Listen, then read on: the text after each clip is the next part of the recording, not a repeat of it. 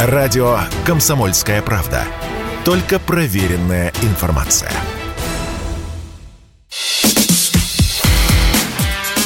Диалоги на Радио КП. Беседуем с теми, кому есть что сказать. Весна опять пришла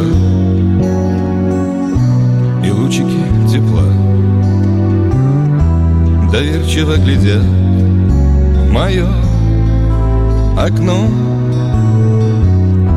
Опять защемит грудь И в душу влезет грусть По памяти пойдет со мной Здравствуйте, друзья, в студии Иван Панкин и актер Юрий Кузнецов-Таежный.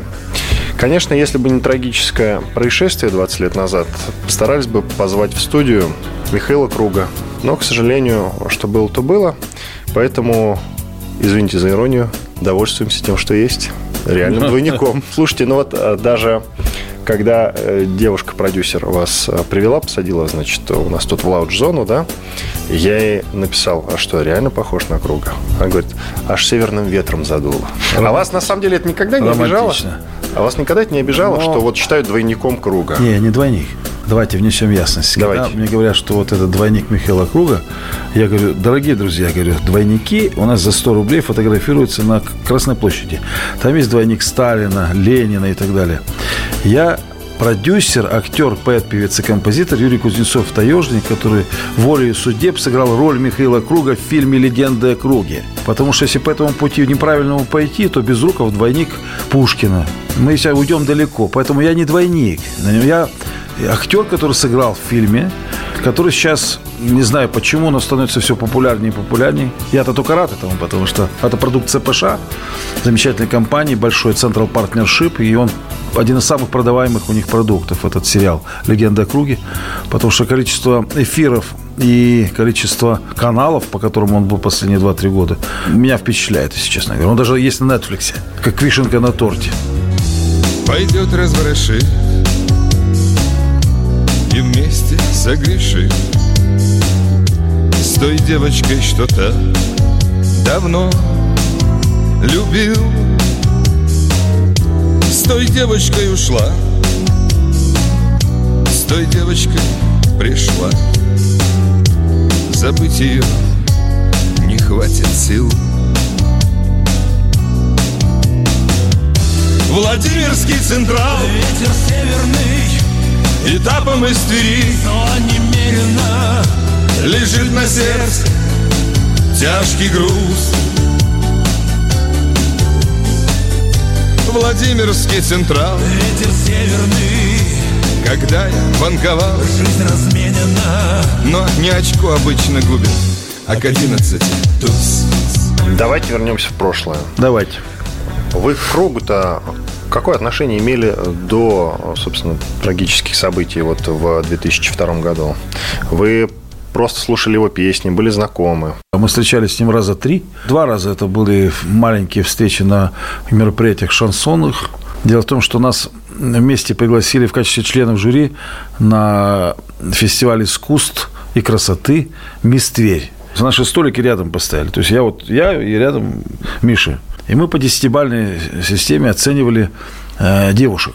Профессиональное качество, фигуры и так далее. И вот мы подсматривали, я говорю, а почему ты восьмерку поставил? Он говорит, ну смотри, какие ноги. Я говорю, ну да, не поспоришь. Подсматривали, ставили, это, ставили оценки, значит, было довольно весело. Но я не был похож тогда. Я был без усов, я был на 20 килограммов меньше, я был с длинными волосами и совершенно... То есть я не был похож совершенно тогда на круг. То есть тогда даже младшим братом вряд ли можно было назвать. Но, тем не менее, мы с ним общались, у нас была энергетическая, правильная такая составляющая.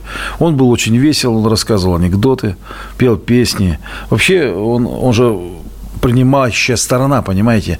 Мы приехали из Москвы, а он принимающая сторона. Поэтому он всем видом своим какими-то определенными шутками, прибаутками старался показать нам свое хорошее, вот такое правильное хозяйское отношение. Кстати, им эта роль этому удалась, потому что он был рачительный очень и родительный хозя- хозяин. Потом я был с ним знаком, это где-то вот эта крайняя встреча уже последнее, можно сказать, случилось где-то года за полтора до, до, гибели. Потом мы уже не виделись, к сожалению, потому что жизнь она такая современная, что, в общем, дружить особо некогда. Каждый находится на своем посту. Хотя у меня был его телефон, как-то не случилось.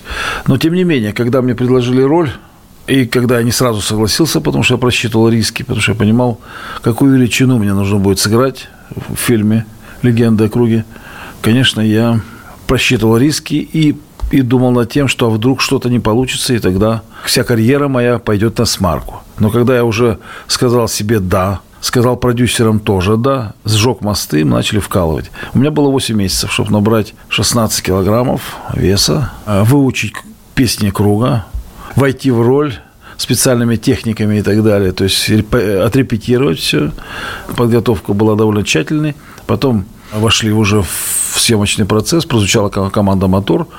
И где-то, ну, где-то день на пятый или шестой съемок, наверное, где-то в ДК «Химвал-окно».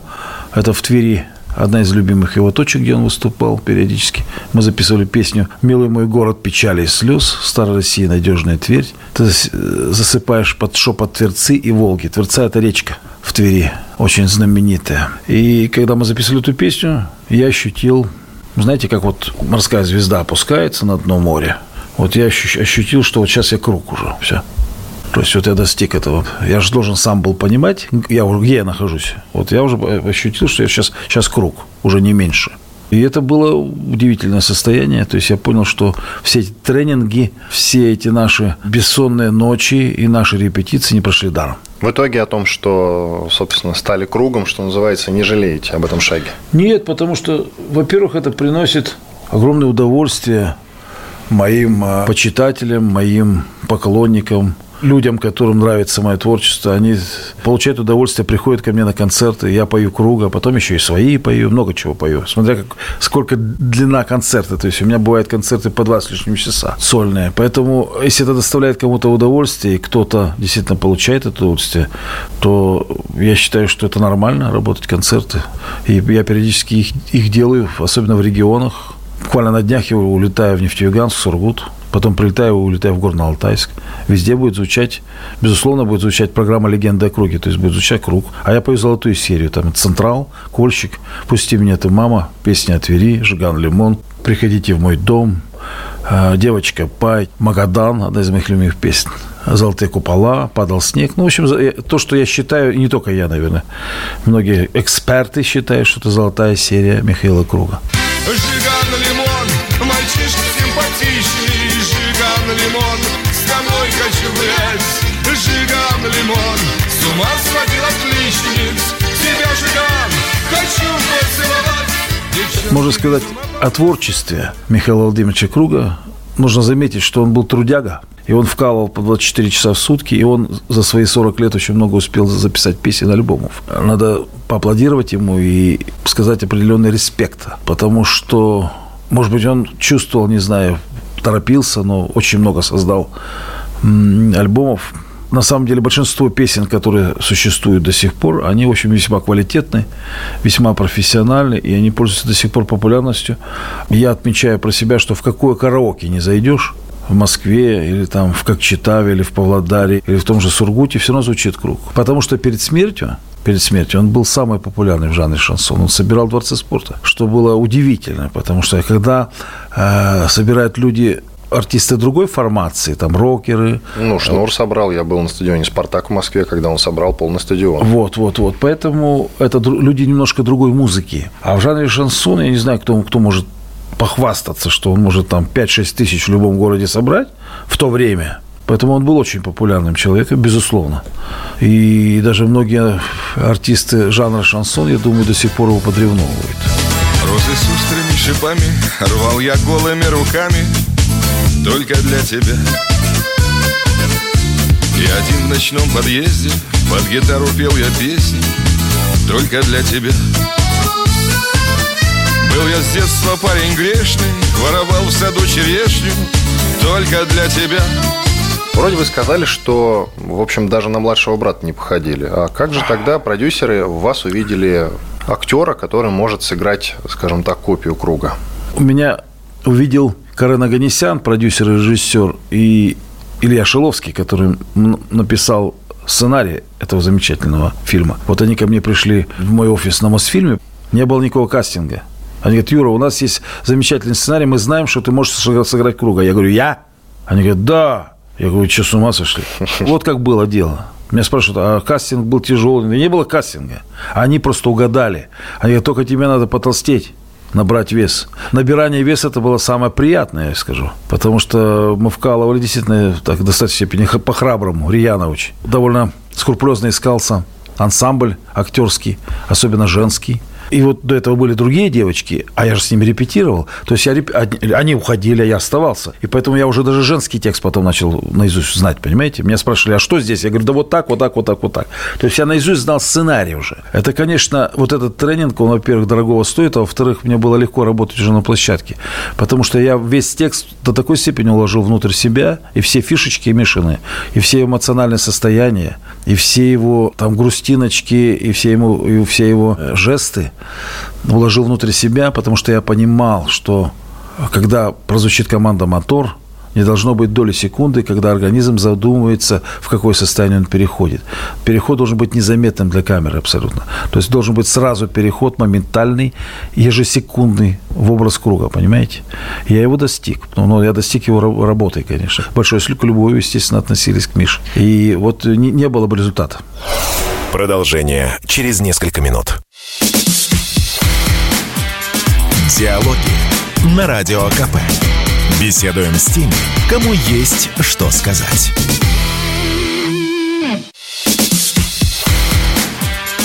Диалоги на Радио КП. Беседуем с теми, кому есть что сказать. Ты говорила, что одна И слезы по щекам текли Несчастлива и голодна Тебя за Машку подвели А я сказал Поедем к нам мадам, В студии радио «Комсомольская правда» Иван Панкин. Рядом со мной актер Юрий Кузнецов-Таежный. Понятно, что немного обижаю, задеваю за живое, но тем не менее, чтобы наши слушатели понимали, а, передо мной двойник Михаила Круга. Ну или точно его копия. Разумеется, почему, вы спросите? А, потому что в свое время ему предложили исполнить роль Михаила Круга в сериале «Легенда о круге». Вес набрали, говорите, было приятно, а на здоровье в итоге не сказалось? Конечно, сказалось. Но жалеете или нет? Ну, в какой-то степени ну, как жалеть? Тут уже жалеть не приходится, потому что мне разгримировываться нельзя. Я бы уже давно, может быть, похудел, но сейчас а еще сценарий один написали про круга уже полного метра. И, видимо, придется сниматься в, в совершенно в другой истории вымышленной, но там очень много и вымышленного, и настоящего, но история очень интересная.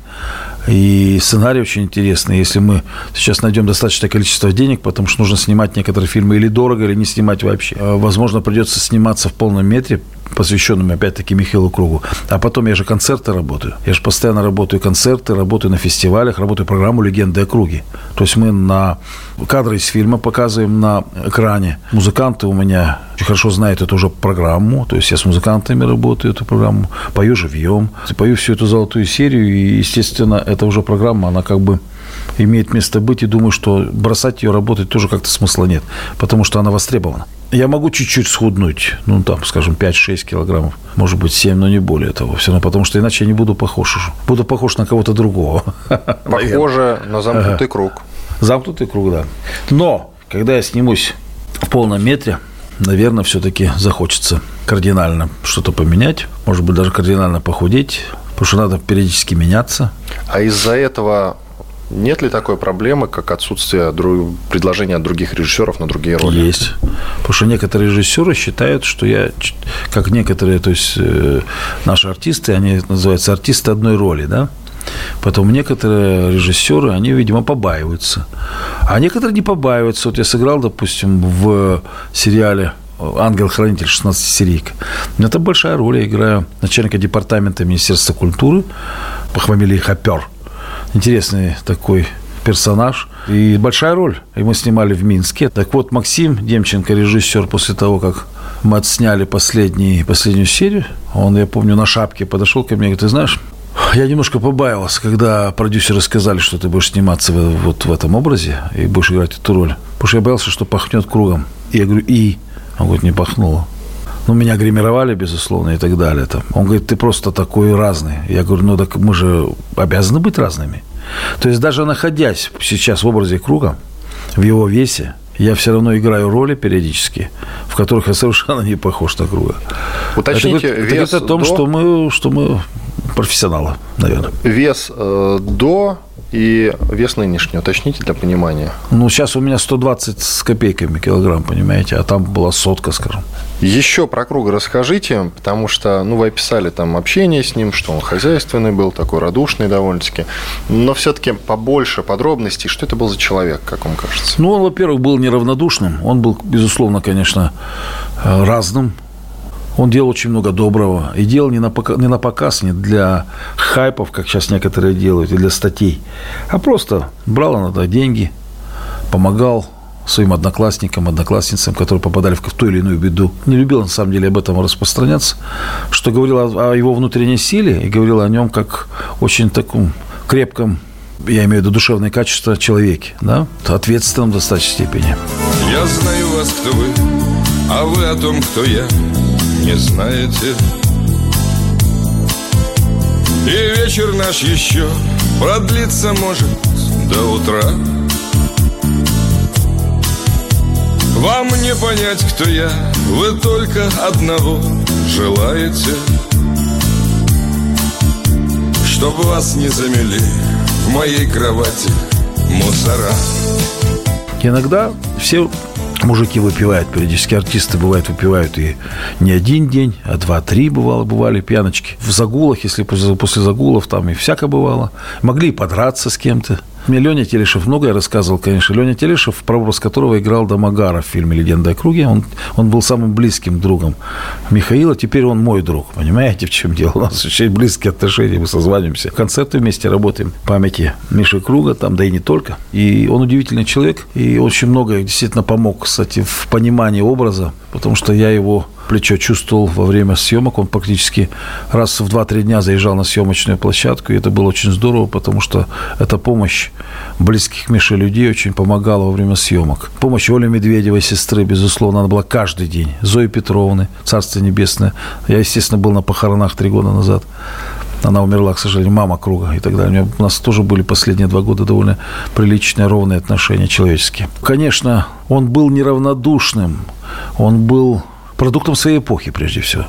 Почему иногда спрашивают, почему он писал такие песни, как «Владимирский Централ»? Я говорю, вспомните 90-е. Что такое 90-е? 90-е – это когда страна наша ни с того ни с сего из развитого социализма вдруг как цапля шагнула не влево, не вправо, а куда-то непонятно куда. По какой-то странной траектории в какой-то непонятный капитализм. Самое страшное, что юридически страна не была готова к такому переходу. А не было статей Уголовного кодекса за рэкет. Ведь брали людей, которые занимались конкретным рэкетом, и милиция не знала, что делать. Не было статьи, жесткое время, противоборство в каждом городе, аллеи героев, так называемых, в кавычках можно сказать, павших парней, пацанов, как их называют, которые погибли в этой борьбе, в принципе, непонятно за что, как сейчас выяснилось. Тогда они воевали, пожалуй, за, за свое светлое будущее, за свои семьи.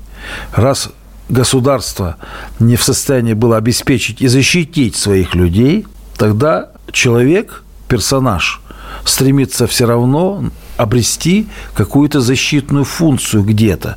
Поэтому они избивались в структуры, так называемые, которые принято называть группировками. Для чего это? это, это почему? Это, это же психологически люди тянулись друг к другу, чтобы создать некоторую об, общественную, в кавычках, организацию, которая защищала бы их интересы. Но это же так. Защищал их семьи, накопления, потому что государство безмолвствовало. Виноваты это не люди. Расклад был такой. Жесткое время, немногие выжили. А потом уже, когда начали со второй чеченской возвращаться спецы, которые были обстреляны и в первую, и вторую чеченскую, которые уже не боялись ни пуль, вообще ничего не боялись уже. Пришли и вошли в органы СОБРа, ОМОНа, специальных структур против организованной преступности, так? И в полицию. Вот тогда уже произошло другое время. Государство начало брать верх. Так и должно было случиться. То есть там уже начали показывать кое-кому, где у кого чье место. А до этого же был разгул. И поэтому круг был, он, он отображал эту эпоху. Сложную. Если бы он жил в другую эпоху и, возможно, состоялся бы как артист в другую эпоху, он писал бы другие песни. Вполне возможно. С его тембром, с его э, талантом он, может быть, написал бы что-то совершенно другое. Почему круг со своим, по большей части, блатняком, я знаю, что пел он не только блатняк, зашел в большей степени именно круг. Есть ответ у вас на этот вопрос? Пробовали многие, но получилось у круга. Получилось потому, что талантливо, потому что он был, еще раз, трудяга и работяга. У него был внутренний цензор очень серьезный. Мне же со мной снимались ребята из э, группы попутчик, они же рассказывали, как это было. Они целую ночь записывают песню, утром выходит, Миша вытаскивает из кармана пленку и выбрасывает в помойное ведро. Говорит, не, надо все переписывать. Это внутренний цензор. Многие песни так и не дошли до общественности, до зрителя, потому что он считал их неквалитетными. Что-то его ломало. И этих песен очень много, этих стихов, набросков Ольги Медведевой. Мы же все дружим с сестрой. Поэтому некоторые считают, что он ну, как бы везунчик или такой случайный пассажир. Нет, он трудяга, он талантлив. У него прекрасный фоничный голос, он умел работать и зажигать на сцене. И еще раз говорю, он очень много песен написал, довольно крепких которые признаны, признаны сейчас такое слово там хит, там шлягер там и так далее. Да? Эти песни были популярны и до сих пор популярны в народе, в российском. Миллионы у него почитателей до сих пор. Но самое интересное, когда я работаю в э, программу «Легенда о круге», я смотрю, 25-летние девочки поют наизусть. Я говорю, вы-то чего? Вы откуда? Он говорит, нам нравится. Вы понимаете, в чем дело? Поэтому это многие песни, они уже находятся внутри, внутри э, народного тела. И поэтому их уже там не вытравить бесполезно, дустом не вытравить. А потом, кроме того, что многие, многие говорят о том, что он писал блатняк, но без блатных песен, безусловно, не обойдешься, у него а, огромное количество романтики и лирики. Когда я начал это изучать, я же мимо нее прошел? Лирики, романтики. Я ее не знал. Я начал ее изучать только тогда, когда мне предложили роль. Я занялся изучением и понял, что там внутри еще очень много классных, очень сильными текстами, сильными стихами песен. Про любовь. Это же не блатняк, это про любовь писалась песни. Давай поговорим Хоть знаем я и ты Что все слова давно В душе перегорели Но в памяти моей И в памяти моей Так много теплоты так много теплоты Я помню, мы с тобой Глаза в глаза глядели. Я думал, постарел. Все в прошлом и забыто. Ты веришь столько лет Но каждый раз щемит. Вот мы с тобою здесь А юность наша где-то Так хочется туда Туда, где не болит Продолжение через несколько минут. Диалоги на Радио КП. Беседуем с теми, кому есть что сказать. Иван Панкин и актер Юрий Кузнецов-Таежный. Мы продолжаем говорить про певца Михаила Круга. 20 лет без Михаила Круга. Я вот специально открыл текст песни «Вот и все».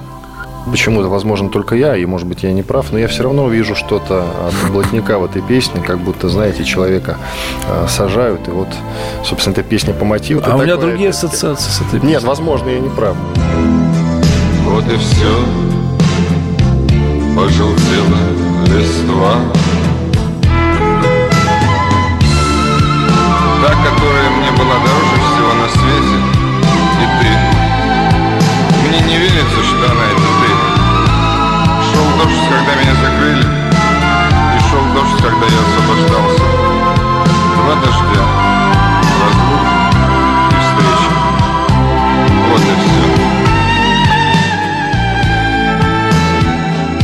Давай поговорим, классная видео. песня, да, там любовь, там, там вообще нету ничего, как бы блатного, там ни одного слова. А потом песня о Твери, допустим.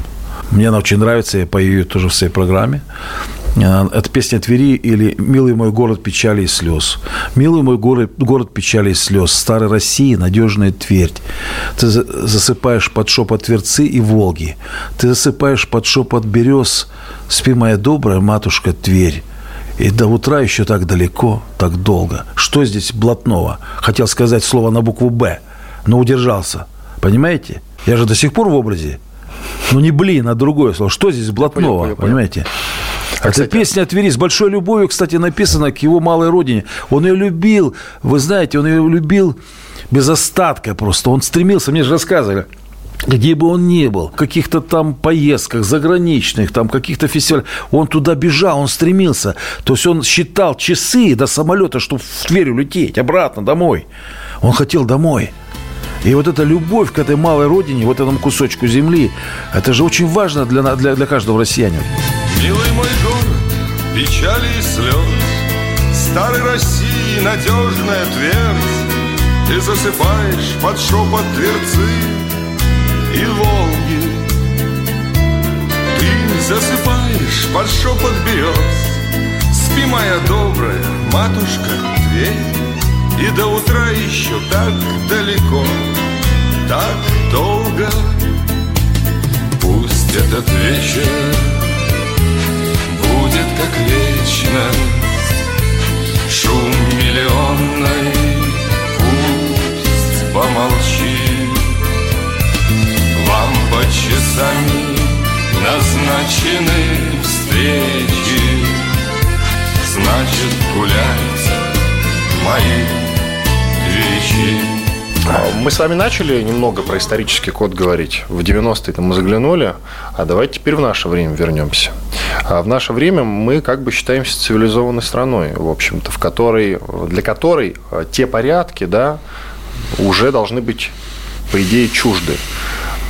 Стоит ли нам стесняться того времени, вот этих всех блатных песен в том числе? Как вы считаете? Я считаю, что историю не перепишешь.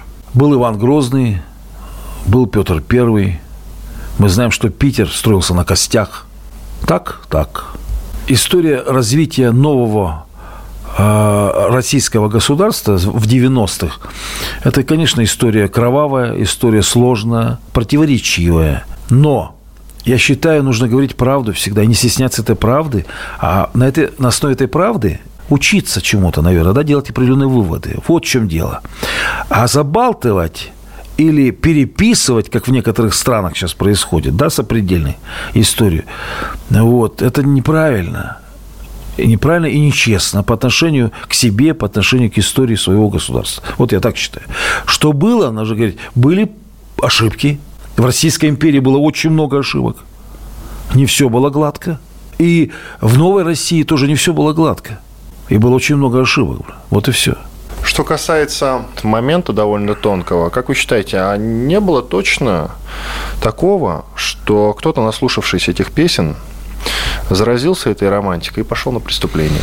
Всегда есть какой-то процент, наверное, молодых ребят, которые... Ну, я думаю, что даже не, не, не столько кругом заразились, а вообще просто блатной тематикой. Они слушали много песен и других каких-то исполнительных композиторов, которые были гораздо жестче, чем Миша. По блатнику имеется в виду. Вот. И они, может быть, заражались этой идеей, шли, шли в какие-то отряды и, вот, и, и чувствовали себя достаточно в романтическом состоянии. Вот. Но в большинстве своем, я думаю, что, скорее всего, наверное, нет, потому что э, вообще странная си- ситуация. Вот, допустим, я работаю концерты «Легенды о круге». Когда я только начинал их работать, я думал, что в моем зале будут только синие. В наколках люди, то есть соседка. Я понял. Но удивительное дело, 80-90% людей в зале – это люди, люди, которые не сидели в тюрьме. Для меня это удивительно, но это так оно и есть. Разных возрастов. Они что-то в круге находят, вы понимаете. Мне одна жена моего одного товарища, допустим, любит, когда просто в гостях у них под гитарку по Владимирский централ, вот и нравится такое анплактовое исполнение. Я говорю, «Почему- а почему ты, у тебя два высших образования, Марин? Почему тебе нравится эта песня? Это же, ну, как бы это про тюрьму. Она говорит, это не про тюрьму. Я в смысле? Там, говорит, есть второе и третье дно. Там срезов очень много. Она очень российская песня, очень русская. Потому что Русь, она очень многие годы жила, да и сих пор живет, в общем-то, в ситуации проблем, в ситуации различных переходов, постоянно страну трясет, как на пороховой бочке, и многие люди, к сожалению, нарушают законы, сидят в той или иной степени, в большей или меньшей, но сидевших же вы знаете, что много в нашей стране, процент очень высок. Вот в чем дело. И она говорит, э, это не это, это, это не про тюрьму все-таки. Это образ, символ Владимирский централ, шляг-фраза. А внутреннее состояние там про другое. Там просто про Россию, понимаешь? Про Россию, про любовь, про тоску эту извечную русскую, про проблемность и так далее. Поэтому она вот интеллигентный человек находит, находит в песне совершенно другие срезы и другие компоненты. Поэтому это, и это нормально. Это говорит о том, что песня состоятельная, она уже по большому счету народная, потому что ну, Владимирский Централ все знают. Это правда. Владимирский Централ Ветер северный Этапом из Твери Лежит на сердце тяжкий груз Владимирский Централ. Ветер северный. Хотя я банковал. Жизнь разменена. Но не очко обычно губит А к 11 тут. У меня много раз было вообще смешные случаи, когда, допустим, меня приглашают куда-то там, условно говоря, на губернаторский бал. Министр культуры этой области, скажем, не будем называть какой, да, говорит, что, Юр, ну, давай, значит, из круга только приходите в мой дом, там падал снег, тишина и, ну, и Магадан. А остальное там, ты же, мы же знаем, что ты поешь Франко Синатру, Элвиса Пресли, там, ну, у тебя у тебя много своих песен. А, Они выбрали моих песен там кучу. Пусть свои, у тебя классные песни, и все там. Нет проблем. И вот я пою, пою, пою, и мне настало время уже около часа пою расставаться, потому что я был не один. Еще были артисты, потому что это предновогодний бал. Я прощаюсь, подходят два двухметровых таких мужчины со значками народных депутатов. И говорят, подходят, говорят, Юр, что ты шифруешься? Ну, спой Владимирский Централ. Я говорю, я говорю, я бы спел, но дело в том, что Министерство культуры против. Где Министерство культуры? Спросили они, развернувшись. Но они не увидели никого с Министерства культуры, потому что оно куда-то попряталось все. Губернатора уже в это время не было. И мое выступление, а я, я закончил его песней «My Way» Франка Синатры. Через маленький перерыв закончилась песня «Владимирский Централ», «Золотые купола» и что-то еще уже я не понял. Понимаете, в чем дело? И люди получили удовольствие, самое интересное. Для многих это память, память о 90-х. Мне один товарищ подходил там как-то после концерта фотографировался. Он говорит, ну я песню «Приходите в мой дом» слушал по 10 раз в день, я, я женился под эту песню. Ну что я могу сделать? У меня воспоминания о первой жене. Платье, поцелуи. Я еще совершенно молодой человек. Я, у меня картинки идут, видео, как, как кино. Я под эту песню, у меня свой клип. Я ничего не могу поделать. Я буду любить эту песню до гробовой доски. Потому что была любовь. Да, сейчас мы не вместе. Сейчас там у меня уже другая жена, там, к примеру, я уже как бы там взрослый человек, да, но была, была любовь, надо это, на- ее не отменишь, эти года не отменишь, которые были, и, и, и все отношения не отменишь, и эту песню не отменишь. Вот в чем история-то, понимаете? У каждого же своя молодость, у кого-то там э, под Битлз, у кого-то под Роллинг Стоунс, раз, люди разные, но у каждого свои воспоминания о своем детстве, юности, о каких-то отношениях, первых отношениях с девушкой. Так, так. И это все же остается там на подкорке. Вот в чем дело. Я закрою глаза, я забуду обиды, я прощу даже то, что не стоит прощать. Приходите в мой дом Мои двери открыты Буду песни вам петь И вином угощать Приходите в мой дом, мои двери открыты, буду песни вам петь И вином угощать. Буду песни вам петь Про судьбу и разлуку про веселую жизнь. И нелепую смерть И как прежде в глаза Мы посмотрим друг другу И, конечно, еще Мне захочется спеть И как прежде в глаза Мы посмотрим друг другу И, конечно, еще Мне захочется спеть Продолжение через несколько минут. Диалоги на Радио КП. Беседуем с теми, кому есть что сказать.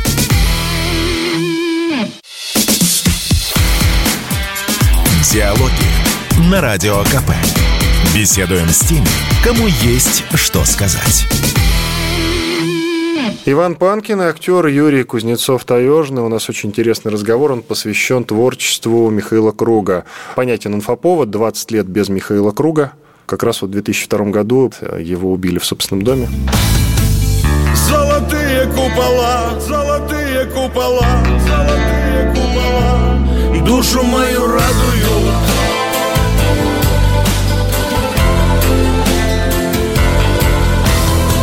А то не дождь, а то не дождь. Слезы с неба капают. Золотые купола. На груди наколоты. Только синие они не крапа золота Подбираемся к э, непосредственно трагическому дню. Вот э, к вам весть это пришла об убийстве. Вспомните вообще тот день, как э, он у вас складывался. Кто вам звонил, что рассказал? Когда он мысли? погиб? Да. Я не был в стране, вот в чем дело. Я бы был э, на кладбище. Но я, к сожалению, меня не было в стране, я был в другой стране. И когда я узнал, конечно, был в шоке, во-первых. Я позвонил Трофиму. Ну, мы дружим с Сережей. А я же знал, что, он, что они накануне встречались. Они же участвовали вместе в музыкальном ринге, если вы помните. И Круг победил тогда. Есть такая съемка даже. Михаил Круг и молодой Трофим, Серега. Тогда он был еще не такой вершиной, как сейчас, да, адмиралтейства. Я говорю, Серег, что? Он говорит, ну, ну, умер мой друг, я поеду на кладбище, конечно. Я поеду туда, в Тверь. Я помню видео, которое мне прислали, я его посмотрел. Я помню Жириновского, такого искреннего я не видел его никогда. Он плакал, и это не были слезы для хайпа, или слезы для кого-то, или для эфира, или для камеры. Это были слезы очень искренние человека, который действительно страдает от того, что ушел его друг. Потому что они же общались с Мишей довольно плотно. Мне кажется, он его готовил все-таки в качестве номер два в, в ЛДПР. Я думаю, так. Речь шла именно так. Потому что они перед смертью общались довольно плотно. И они находили друг в друге какие-то такие очень важные гармоники, понимаете? И поэтому вот эта растерянность в глазах, я, я Вольфовича такого не видел никогда. Он страдал. И многие люди страдали, потому что Мишу любили. Уже в это время он был вершиной адмиралтейства, и он был очень высокого уровня артистом и уже любимчиком, по большому счету. В жанре, в то время, в жанре шансон, наверное, он был номер один. Мы молчим И никто не знает, что и как сказать. То, что каждый тонко чувствует в себе. Жизнь к тебе несправедливою была. И в душе. Не смолкая, все звенят колокола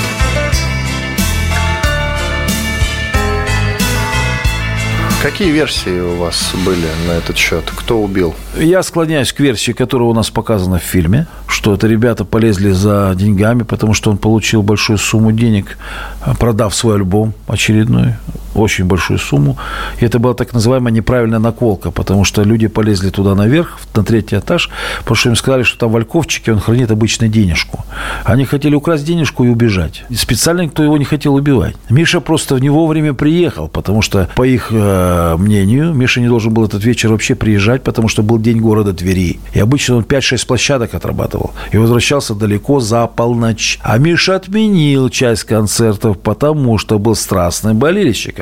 И в этот вечер был финал чемпионата мира по футболу сборной Германии, сборной Бразилии. А так как он болел за Бразилию, он уже маечку приготовил желтого цвета, чтобы болеть. Посмотрит замечательный футбольный матч. Вот он почему вернулся. А люди не успели убежать. И они поняли, что, что приехал Миша с Ирой, да, с женой, что надо что-то делать. Они что на третьем этаже.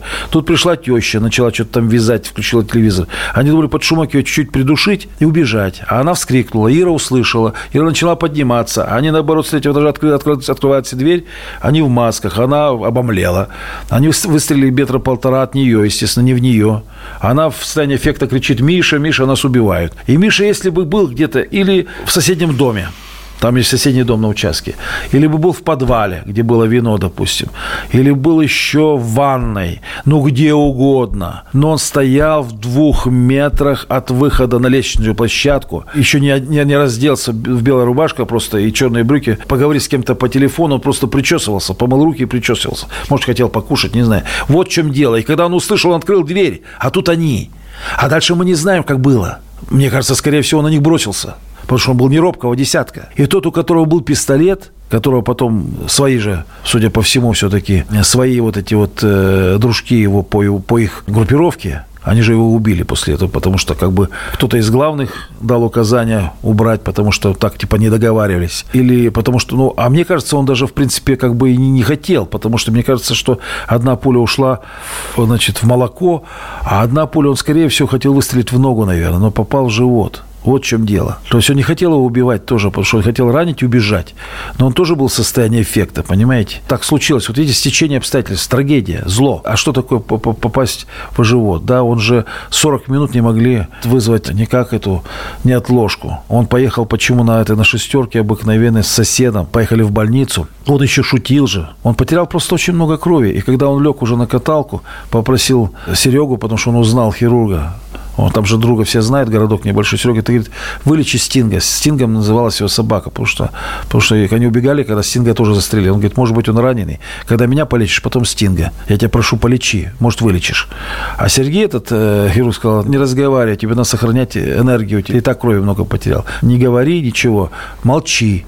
И они его на каталке привезли в операционную, подсоединили ко всем датчикам, и в это время давление упало пытались завести сердце, не завелось. Вот как было. Потому что времени много прошло. Потому что неотложка не могла прийти вовремя. Потому что день города, все перекрыто. Вот, вот эта вот вся вот эта история, она была как бы вот такое ощущение, что э, кровавое стечение обстоятельств какое-то. Все не в кассу. В этом рассказе, не в вашем, я слышал от других людей то же самое, этот пересказ, да, меня что смущает-то? Какая банда, какие люди от э, криминальной среды могли посметь пойти в дом кругу? При его-то, в общем, известности, да, и уважении э, среди криминальных авторитетов и кругов. Вот это мне непонятно. И мне непонятно. Чем руководствовались эти ребята? Они, вот этот Агеев, который начал колоться, да, там позапрошлом году уже, там, ему надоело сидеть на пожизненном сроке, и он начал давать показания о том, что, что это не он стрелял, но он был рядом с тем человеком, который стрелял, да, и он так это как-то бравировал еще, он как-то с таким видом нахальным это все рассказывал и так далее. И у меня тоже к нему был и есть вопрос о том, что, ребята, ну он сел-то за другое, потому что там за другие убийства, там он сел на пожизненные. Ребята, а вы что, вы, вы какого флага-то? Он для вас песни сочинял гениальные. Для вас, вы что, вы, вы тогда кто? Вы тогда не братва. А их же и назвали врагами всю эту группировку. И, в частности, возможно, поэтому и убрали этого человека побыстрее, который стрелял. Их же воры в законе не стали дожидаться решения там МВД. Они их обозвали гадами просто. Они были уже не жильцы. Потому что они провели собственное расследование. Все, всем стало все ясно. И они обозвали их гадами. А это страшная вещь, понимаете, в этом мире. И поэтому для меня они лично какие-то странные люди, во-первых. Во-первых, во-вторых, я не могу даже, у меня не поднимается язык называть их братвой. Только ботвой я могу их назвать. Раз вы полезли к кругу, то для меня вы никто просто. То есть у вас нету ни ориентиров, ни принципов никаких. Вы просто беспредельщики. По-другому их никак не назовешь. Надо вещи называть своими именами. Вот и все. Кому угодно они могли полезть. Что мало, что ли, если вы такие крутые ворики, там, то есть вы хотите кого-то обокрасть там, или кого-то поставить на деньги, там, это ваша профессия. Ну, кого хотите, но не круга же. Мне кажется, в этом плане и вот то, что Круг постоянно говорил о том, что зачем мне охрана, ему же предлагали. Он говорит, я здесь, я, я, я же здесь дома, он говорил. Я же здесь на родине, вы что? Да кто на меня полезет? Он никогда не мог представить себе этого даже. И до сих пор некоторые не могут представить, почему это могло произойти. Потому что, ну, это какая-то нонсенс. Но это еще раз говорит о том, что в любом виде, в любом виде жизнедеятельности, что та сторона, о которой мы говорим, криминальная, да, грубо говоря, которая существует не только в нашей стране, а вообще в мире и будет существовать, конечно. Ничего, ничего это, с этим не сделаешь. И сторона белая. Во всех этих сторонах есть люди разные. Есть принципиальные, есть честные, есть умные, разумные. А есть люди, которые, к сожалению, обделены умом, понимаете? И вот случилось так, что по ту сторону баррикад нашлись вот эти несколько дурачков, мягко говоря, понимаешь, которые полезли, взяли кругу для того, чтобы обворовать его, забрать какие-то деньги. Ну, ну, ну бред. Но тем не менее. Спасибо большое. Актер Юрий Кузнецов-Таежный. Разговор наш был посвящен Спасибо большое. 20-летию э, без Михаила Круга. Отпусти мне, батюшка, грехи Знаю, у меня их очень много. Выслушай, прошу, и помоги. Ведь хочу покаяться пред Богом. Не тая всю правду расскажу. Исповедь мою прошу послушай На алтарь тебе я положу Свою искалеченную душу На алтарь тебе я положу Свою искалеченную душу Диалоги на Радио КП. Беседуем с теми, кому есть что сказать.